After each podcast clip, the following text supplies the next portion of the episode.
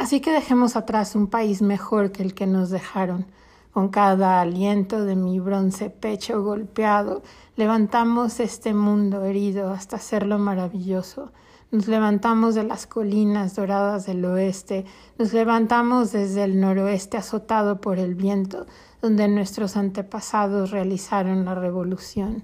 Nos levantamos de las ciudades bordeadas por lagos, de los estados del medio oeste. Nos levantamos del sur asoleado, reconstruimos, reconciliamos y recuperamos en cada rincón conocido de nuestra nación, en todos los rincones llamados país. Nuestra gente diversa y hermosa emerge maltrecha y hermosa.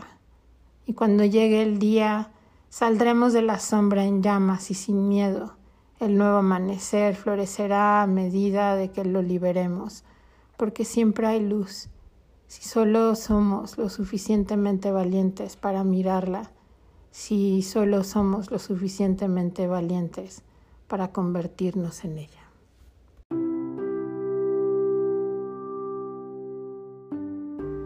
Amanda Gorman tiene apenas 22 años. Tiene dos libros publicados están ambos agotados.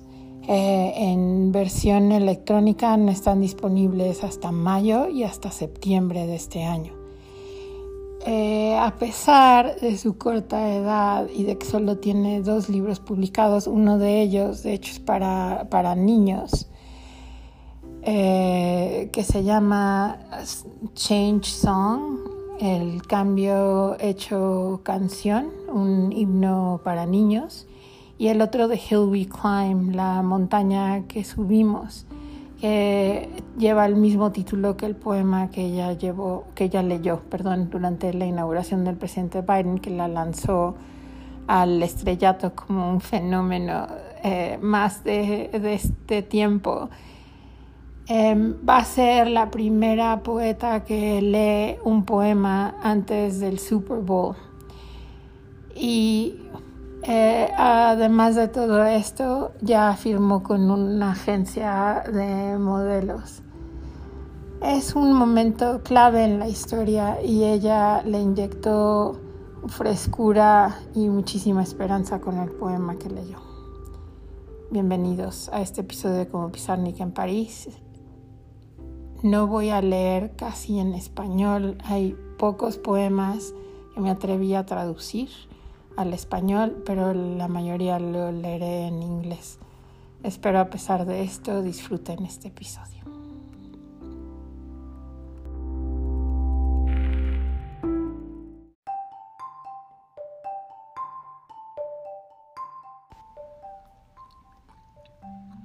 Amanda Gorman nació en Los Ángeles, California en 1998. Ella fue criada por su madre, Joan Wicks, que es profesora de inglés de sexto grado de primaria. También tiene dos hermanos. Uno de ellos es su gemela Gabriel, que es activista y cineasta. Amanda ha dicho que creció en un entorno con acceso muy limitado a la tele. Eh, ha descrito a su yo más joven como una niña rara que disfrutaba leer y escribir y que fue alentada siempre por su madre para seguir haciéndolo.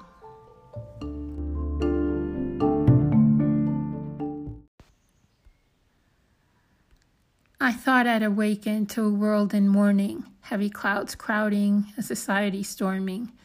But there's something different on this golden morning, something magical in the sunlight, white and warming. I see a dad with a stroller taking a jog. Across the street, a bright eyed girl chases her dog. A grandma on a porch fingers her rosaries. She grins as her young neighbor brings her groceries. While we might feel small, separate, and all alone, our people have never been more closely tethered. The question isn't if we will weather this unknown, but how we will weather this unknown together. So, on this meaningful morn, we mourn, we mend. Like light, we can't be broken, even when we bend. As one, we will defeat both despair and disease. We stand with health healthcare workers and all employees with families, libraries, schools, waiters, artists, businesses, restaurants, and hospitals hit hardest. We ignite not in the light, but in lack thereof. For it's in the loss that we truly learn to love. In this chaos, we will discover clarity. In suffering, we must find solidarity. For it's our grief that gives us our gratitude, shows us how to find hope if we ever lose it. So ensure that this ache wasn't endured in vain. Do not ignore the pain. Give it purpose. Use it.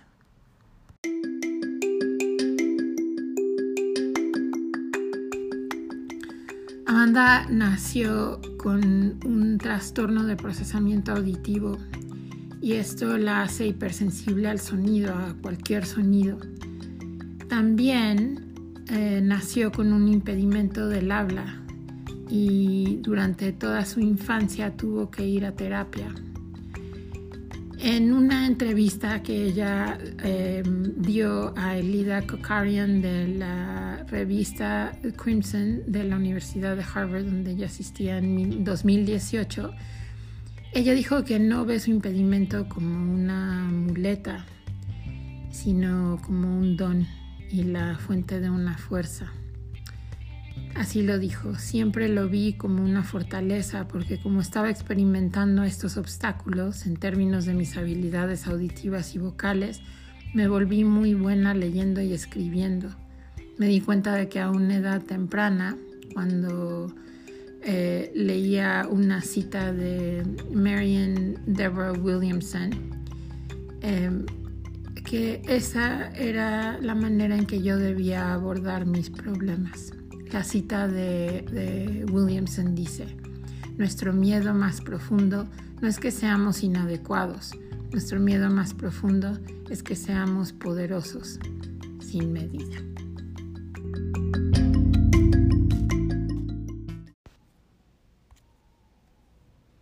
President Bacow knows now it is not the time to back out.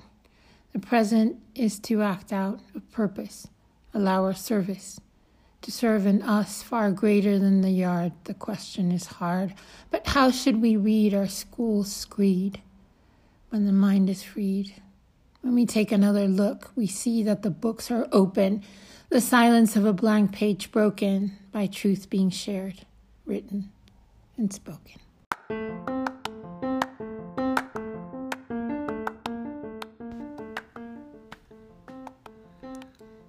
Asistió a una prepa privada en Santa Mónica que se llama New Roads.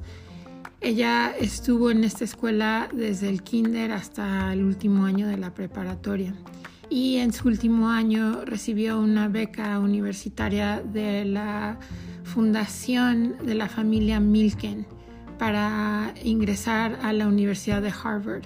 Ahí estudió sociología y se graduó cum laude, o sea, el premio máximo por las calificaciones más altas de la generación. Y em, fue apenas el año pasado y fue miembro de una sororidad que se llama Phi Beta Kappa.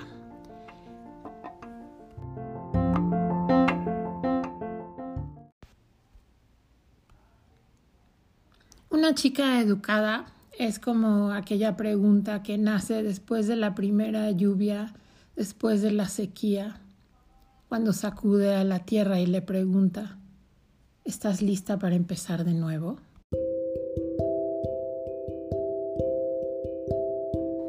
Amanda Gorman funciona como poeta y activista. Trata temas de muchísima relevancia en este momento como cambio climático, como los derechos de las mujeres y los derechos de los afroamericanos que han sido violentados por la policía muchas veces.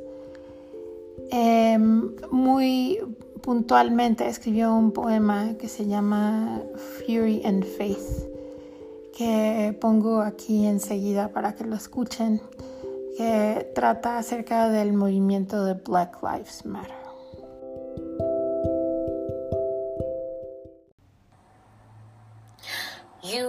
Told that this is not a problem, not your problem. You will be told that now is not the time for change to begin, told that we cannot win.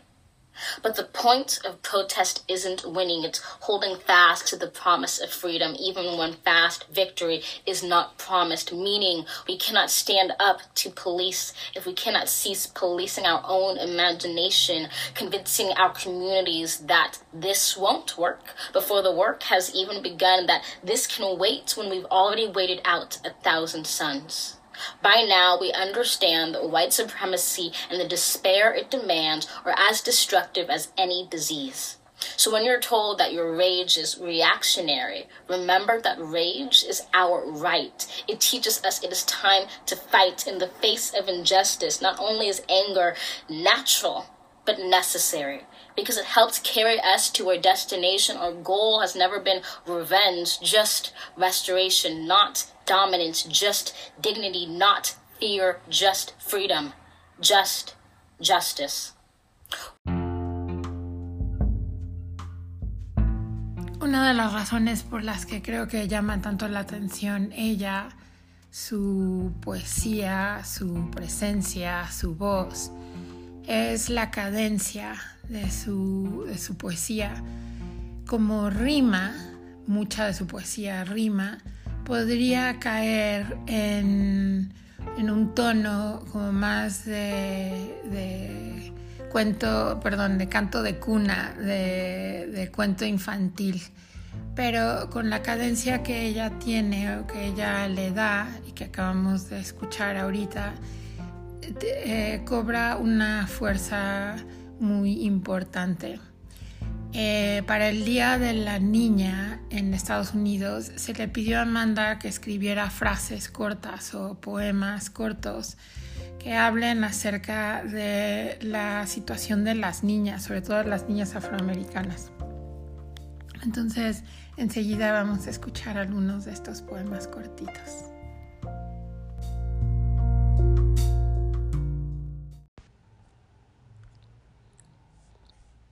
A girl who dreams to be the first in her line to go to school is the most vivid of things, like the one red spark that stands up to the sky in a chorus of wet logs.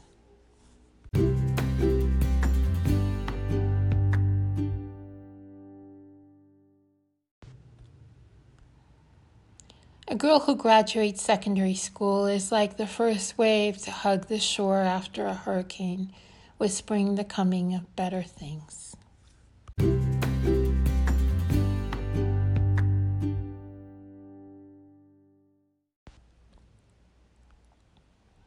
We remember this day and more so that we might imagine a day for the girl without such firsts, where the wind opens the floodgate for the river of women behind her.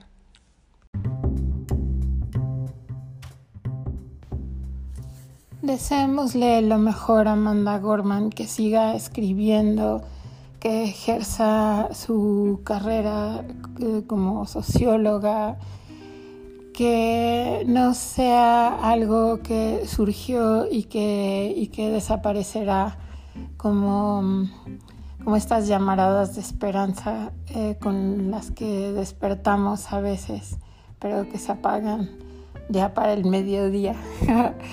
Que viva la poesía, que vivan los jóvenes poetas, los jóvenes idealistas y esperanzados en el futuro. Nos vemos en el próximo episodio, como Pizarnik en París. Cuídense mucho.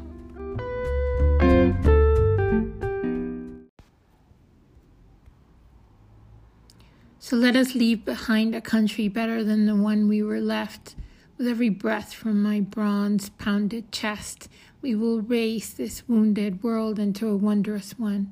We will rise from the golden hills of the west. We will rise from the windswept northeast, where our forefathers first realized revolution. We will rise from the lake rimmed cities of the Midwestern states.